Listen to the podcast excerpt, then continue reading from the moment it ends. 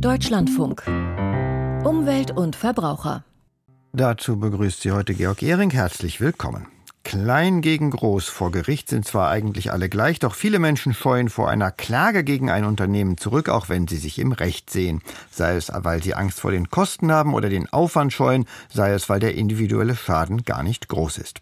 Jetzt sollen Verbände in solchen Fällen bessere Möglichkeiten bekommen, stellvertretend zu klagen, gleich unser erstes Thema. Außerdem im Programm ein Chemieunfall in Ohio in den USA, die Aufräumarbeiten nach dem verheerenden Zyklon in Neuseeland und die Frage, ob wir weiter Palmöl aus Malaysia beziehen sollten. Wenn Sie auch mit Rollator sicher im öffentlichen Verkehrsmitteln fahren wollen, darum geht es. Wie das geht, darum geht es im Verbrauchertipp zum Schluss dieser Sendung. Für den Verbraucherschutz hat der VW-Abgasskandal auch etwas Gutes gebracht. Per Musterfeststellungsklage können Geschädigte ihre Ansprüche leichter geltend machen. Das Gesetz gilt seit 2018 und jetzt soll es weiterentwickelt werden. Deutschland setzt mit einem neuen Verbandsklagerecht eine Richtlinie der Europäischen Union um und erweitert damit die Möglichkeit, Ansprüche durchzusetzen, die viele Menschen gleichzeitig betreffen. Den Entwurf dieses Gesetzes hat gestern Bundesjustizminister Marco Buschmann vorgelegt und in unserem Hauptstadtstudio hat sich mein Kollege Panayotis Gavrilis damit beschäftigt. Panayotis, was sieht der Entwurf vor? Der Entwurf sieht äh, vor, dass ähm, ähm, andersrum gesagt. Bisher gibt es die Musterfeststellungsklage, da wird ein Mangel gerichtlich festgestellt. Äh, du hast es angesprochen, wie beim VW-Dieselskandal. Also es wurde eine Schadsoftware eingesetzt. Konkreter Schadenersatz, den hat man erst im zweiten Schritt bekommen. Und das ändert sich jetzt. Das heißt, geschädigte Verbraucher und Verbraucherinnen können sich mit einem Schritt einer Klage anschließen und darauf hoffen, dass in einem Prozess am Ende auch Geld dabei rausspringt. Es müssen dabei mindestens 50 Betroffene zusammenkommen und dann gibt es zwei Phasen. Einmal die gerichtliche Phase Phase. Da stellt das Gericht den Mangel fest oder auch nicht. Und dann gibt es entweder ein Urteil oder einen Vergleich. Und die zweite Phase ist die Auszahlungsphase. Und dann kommt ein Sachwalter zum Einsatz. Äh, und der setzt eben dieses Urteil oder den Vergleich um. Und da müssen dann Verbraucherinnen und Verbraucher im Einzelfall dann nochmal schildern, ihren Einzelfall schildern. Und dann bekommen sie den Schadenersatz, der ihnen dann auch zusteht. Welche Verbände dürfen denn dann künftig klagen? Also klageberechtigt wären vor allem qualifizierte Verbraucherverbände, ähnlich wie bei der Musterfeststellungsklage. Was heißt das? Sie müssen bestimmte Voraussetzungen per Gesetz erfüllen. Also darunter, sie müssen mindestens zehn Mitgliederverbände haben oder mindestens 350 natürliche Personen. Ein Verband äh, darf nicht mit Klagen Gewinne erzielen wollen und Verbände dürfen nicht mehr als fünf Prozent ihrer finanziellen Mittel durch Zuwendungen von Unternehmen beziehen. Das sind relativ strenge Vorgaben. Kleine Verbände dürften da schlicht rausfallen fallen. Aber wer darf noch ähm, klagen? Auch qualifizierte Einrichtungen aus anderen EU-Ländern, die im Verzeichnis der EU drin sind, dürften klagen. Und, das ist relativ neu, kleine Unternehmen auch. Also solche, die weniger als 50 Personen beschäftigen, beschäftigen und deren Jahresumsatz oder Jahresbilanz 10 Millionen Euro nicht übersteigt. Auch diese können das neue Instrument nutzen, weil die sozusagen, weil sie im kleinen Unternehmen sind, Verbrauchern gleichgestellt werden. Bringt das neue Gesetz denn konkrete Verbesserungen für Verbraucherinnen und Verbraucher?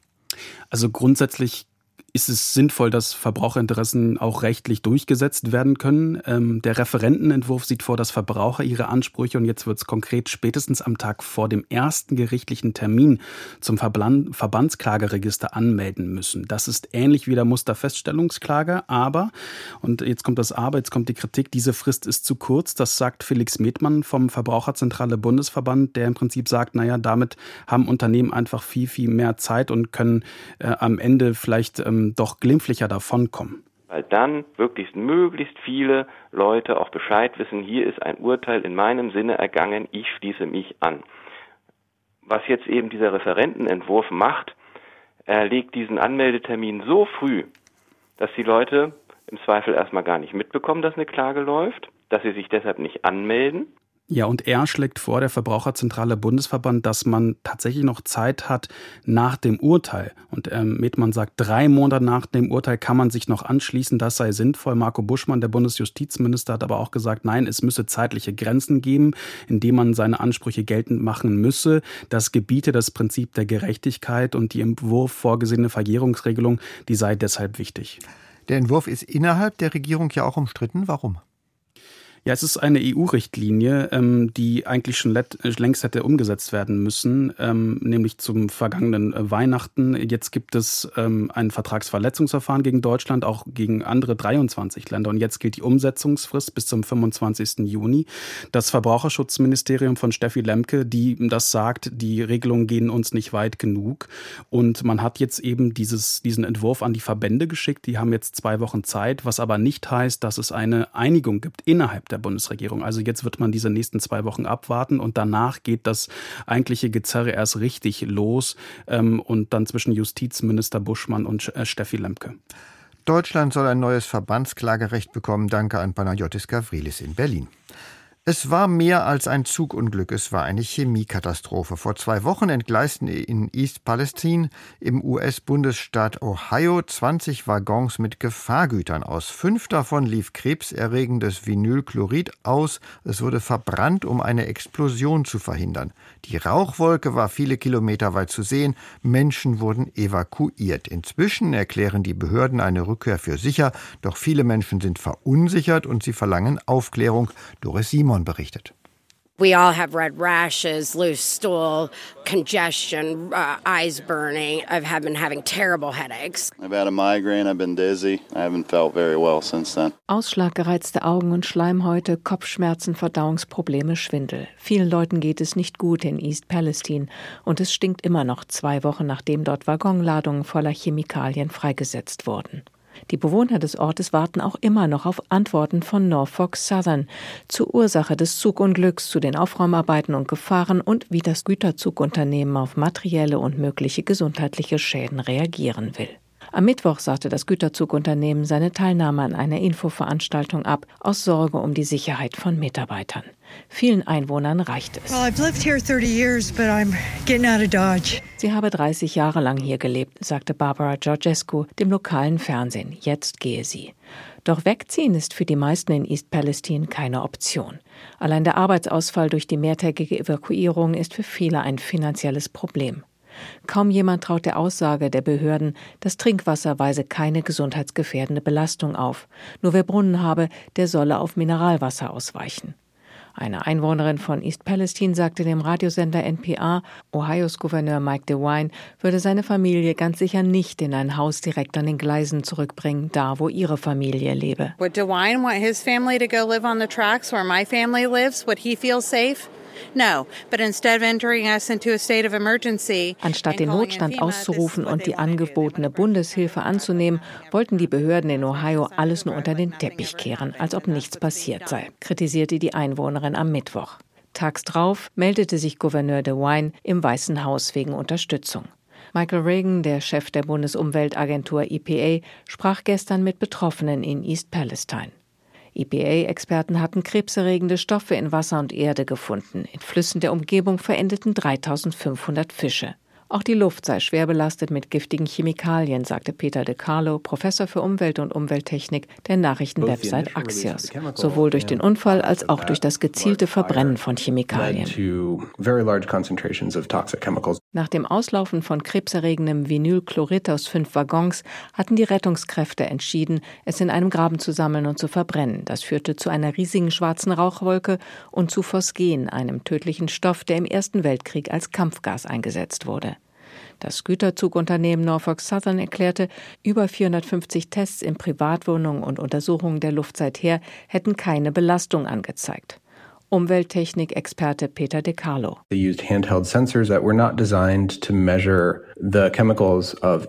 Da wurden Handmessgeräte verwendet, die nicht für die Messung der betreffenden Chemikalien konzipiert sind, sondern alle organischen Chemikalien in der Luft messen. Dadurch erhalten wir ein ungenaues Bild. Norfolk Southern hat zugesichert, für alle Kosten aufzukommen und dem Ort eine Million Dollar Soforthilfe zur Verfügung gestellt. Inzwischen gibt es bereits mehrere Klagen gegen das Güterzugunternehmen, das im letzten Jahr 3,3 Milliarden Dollar Gewinn gemacht hat. Etwa 4,5 Millionen Tonnen giftiger Chemikalien werden jedes Jahr auf der Schiene durch die USA transportiert. 12.000 Güterzüge mit Gefahrgut durchqueren jeden Tag Städte und Gemeinden. Aufmerksamkeit richtet sich nun auch auf die Bremstechnologie von Güterzügen. Norfolk Southern hatte sich gemeinsam mit anderen privaten Güterzugunternehmen erfolgreich dagegen gewehrt, dass alle Züge mit einer neuen Bremstechnologie ausgerüstet werden müssen. Die neue Technologie hätte den Güterzug, der rund 20 Minuten vor dem Entgleisen bereits brannte, lange vor East Palestine zum Halten gebracht. Ein Beitrag von Doris Simon.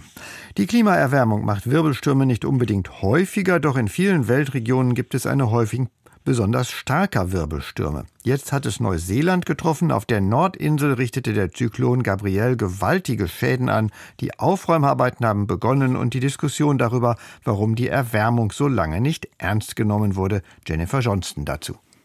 Nikki Penchert konnte sich noch vor den Fluten retten, Nachbarn nicht. Einige von uns sind rausgekommen, andere nicht. Einige von uns wurden in ihren Wohnwägen mitgerissen. Gestern haben wir einen Hund gerettet, heute einen Vogel. Wenn man sich die Häuser ansieht, das ist einfach verheerend. Sie steht kniehoch im Schlamm. Wohnmobile und Autos liegen auf der Seite. Überall liegt angeschwemmtes Holz, Möbel, Müll. Ihre Stadt Eskdale auf der Nordinsel von Neuseeland wurde vom Sturm besonders heftig getroffen. Von einigen Häusern ragte nur noch das Dach aus dem Wasser. Ministerpräsident Chris Hipkins sagte bereits Anfang der Woche, Zyklon Gabriel ist das bedeutendste Wetterereignis, das Neuseeland in diesem Jahrhundert erlebt hat. Die Schwere und das Ausmaß der Schäden, die wir sehen, hat es seit einer Generation nicht mehr gegeben. Am Dienstag hatte Neuseeland den nationalen Notstand ausgerufen. Erst zum dritten Mal in der Geschichte des Landes. Mindestens sieben Menschen kamen in den Fluten oder bei Erdrutschen ums Leben. Von mehr als 3000 Menschen fehlt noch ein Lebenszeichen. Zehntausende sind ohne Strom. Es werde lange dauern, die Infrastruktur wie Straßen und Brücken wiederherzustellen, sagte Regierungschef Chris Hipkins. Es wird keine sofortige Lösung über Nacht geben. Wenn Sie sich die Bilder von einigen der unterspülten Straßen ansehen, könnten wir die Bulldozer sieben Tage, 24 Stunden im Einsatz haben und es wird immer noch einige Zeit dauern, bis die Straßenverbindungen wiederhergestellt sind. In der Ortschaft Muriwai in der Nähe der Großstadt Auckland wurden die Menschen heute aufgefordert, ihre Häuser zu verlassen und nichts außer ihrer Haustiere mitzunehmen. Es drohten weitere Erdrutsche. Zwei Feuerwehrleute sind dort bereits ums Leben gekommen. In der Stadt Gisborne gibt es kaum noch Trinkwasser. Der Zivilschutz forderte die Bevölkerung auf, kein Wasser mehr zu nutzen, nachdem die örtliche Kläranlage durch Überschwemmungen beschädigt wurde.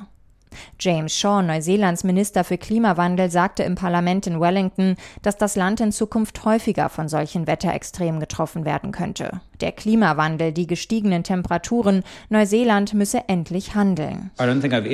Ich denke, ich war niemals so traurig oder so wütend über die verlorenen Jahrzehnte, die wir damit verbracht haben, darüber zu streiten, ob der Klimawandel real ist oder nicht, ob er vom Menschen verursacht wurde oder nicht, ob er schlecht ist oder nicht, ob wir etwas dagegen tun sollten oder nicht.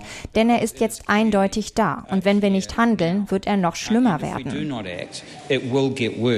Erst vor zwei Wochen war Auckland im Norden Neuseelands von den heftigsten Regenfällen seit Beginn der Wetteraufzeichnung getroffen worden. In der größten Stadt des Landes regnete es an einem Tag so viel wie sonst über den ganzen Sommer. Dieses Mal traf es das Land noch verheerender.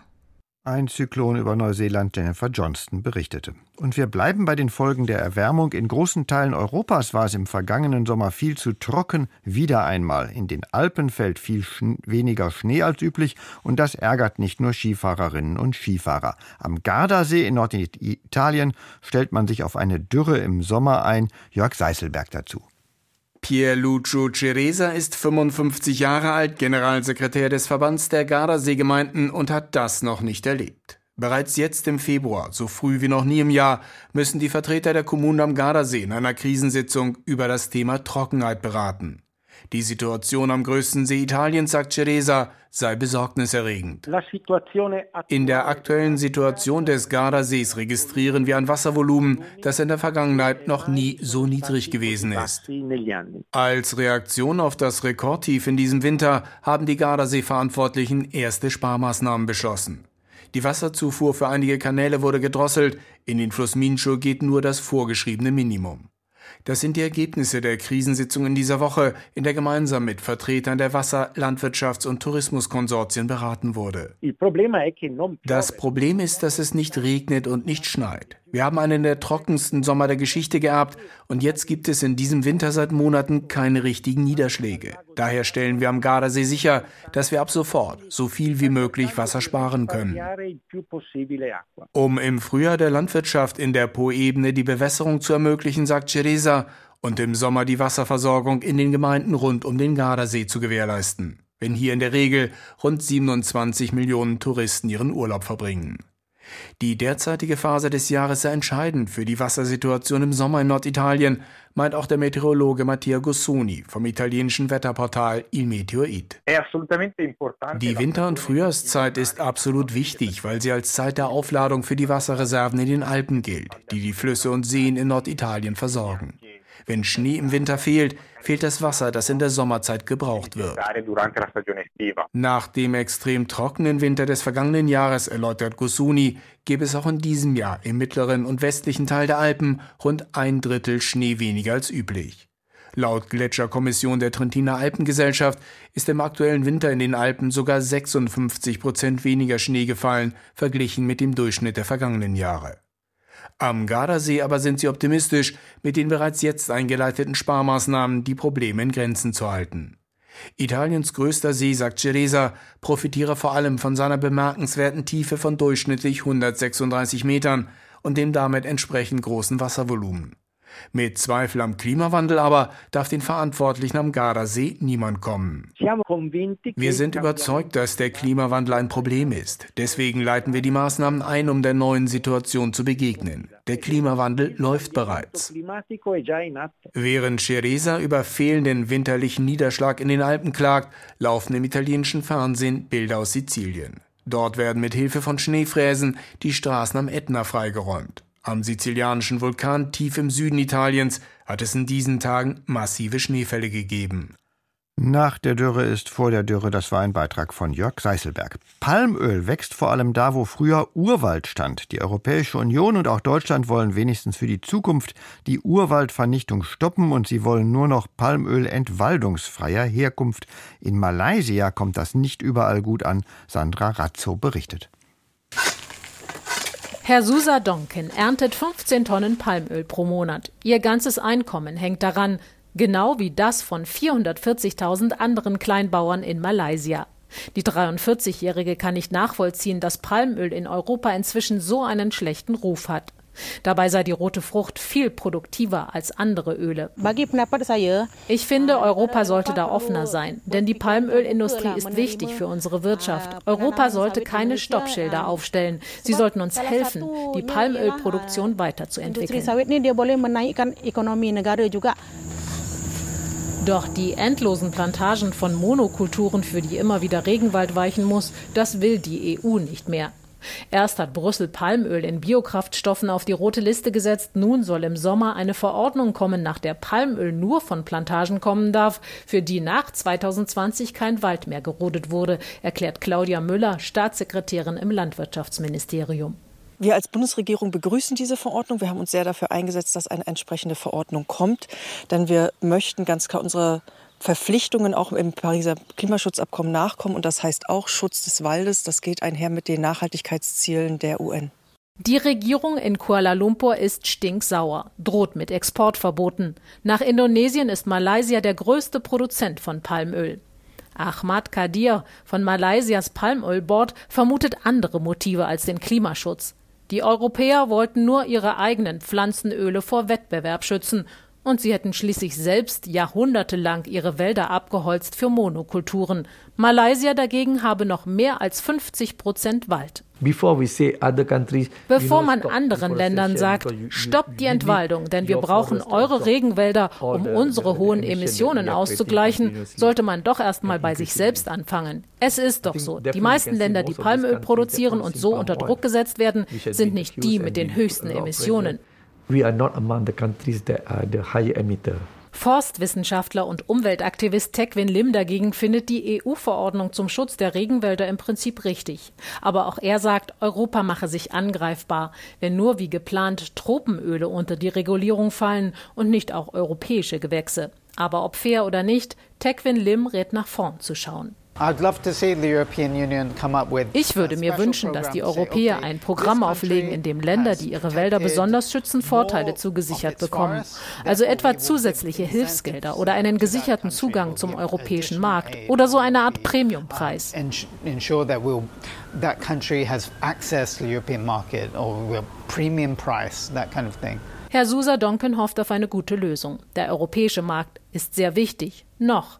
Aber seit 2015 sind die Exporte in die EU um 40 Prozent gefallen. Die nach China dagegen steigen.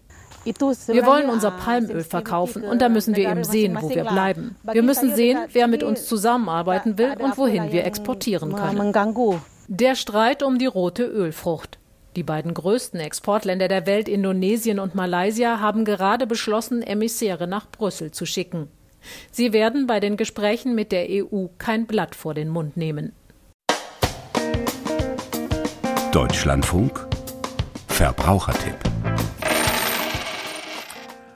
wenn das Gehen schwerfällt, dann hilft ein Rollator. Doch Busse und Bahnen damit zu benutzen, das ist nicht immer einfach. Schnelles Bremsen oder auch Anfahren müssen bewältigt werden. Mit etwas Übung geht dies aber.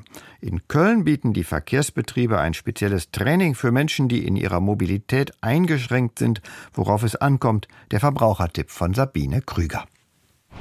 Drei, zwei, eins, Vollbremsung! Also, das ist jetzt einfach nur das Gefühl für den Bauch. Wie fühlt es sich an, wenn man so eine Bremsung macht? Und es ist nicht schlimm, wenn man sicher sitzt. Steht man locker rum, könnte es schmerzhaft werden. Die Fliehkraft beim abrupten Stopp drückt einen gewaltig in die Sitzlehnen. Die Vollbremsung im Sonderzug der Kölner U-Bahn kommt, gut vorbereitet, am Ende des Mobilitätstrainings. Ein Angebot für mobil Eingeschränkte. Vorher haben die TeilnehmerInnen von Markus Schönbein gelernt, sich einen sicheren Platz zu suchen und sich niemals auf den Rollator zu setzen. Sobald ich in Bus oder Bahn bin, ist das absolutes Tabu, weil dieses Teil wird zu einem Geschoss. Bremst der Busfahrer, fliegt das Ding durch den Bus. Seit elf Jahren führt der ehemalige U-Bahn-Fahrer die Schulungen für die Kölner Verkehrsbetriebe durch. Diesmal trainiert er eine Gruppe der Alexianer Werkstätten und eine 86-jährige Rentnerin. Erika Schumacher hat vor ein paar Monaten den Führerschein abgegeben und ist jetzt mit Rollator unterwegs. Sie macht mit, weil ich nicht zu Hause versauern will, sondern weil ich weiterhin unter den Menschen möchte. Markus Schönbein rät ihr, schon beim Einfahren der Bahn auf sich aufmerksam zu machen. Hand heben, ich gebe einfach ein Zeichen, ich möchte mitfahren und jetzt kommt's. Wenn man eingeschränkt ist, möglichst die erste Tür benutzen. Warum? Die einzige Tür, die der Fahrer separat beeinflussen kann, ist die erste Tür. Das heißt, der Fahrer lässt die erste Tür länger auf, schließt die anderen aber schon, damit sich die Bahn nicht unnötig verspätet.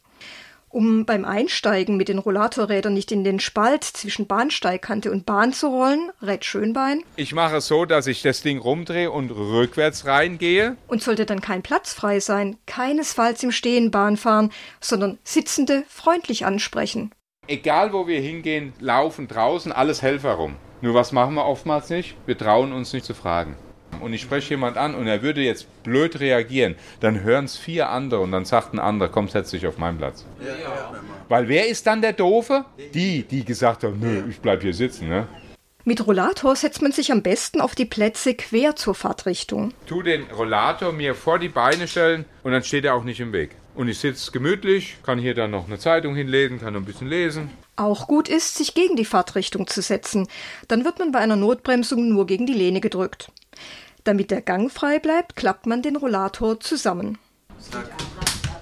So, klein machen und einfach so neben mich stellen. dann kann ich das hier festhalten. Beim Aussteigen sollten mobil Eingeschränkte sitzen bleiben, bis die Bahn steht. Also ist wieder Kommunikation gefragt. Markus Schönbein spielt die Rentnerin mit Rollator. Ich fahre jetzt mit der Bahn und weiß, nächste Haltestelle muss ich aussteigen. Junger Mann, würden Sie jetzt an der nächsten Haltestelle mir mal bitte die Türe aufhalten? Ja, selbstverständlich. Schön. Oh, vielen Dank, junger ja. Mann. Wenn ich ein Schokolädchen dabei hätte, würde ich ja. Ihnen jetzt eins geben. Der Verbrauchertipp von Sabine Krüger war das zum Schluss von Umwelt und Verbraucher. Ich sage danke fürs Zuhören. Am Mikrofon war Georg Ehring. Sandra Schulz erwartet Sie gleich zu den Informationen am Mittag und es geht unter anderem um die Münchner Sicherheitskonferenz.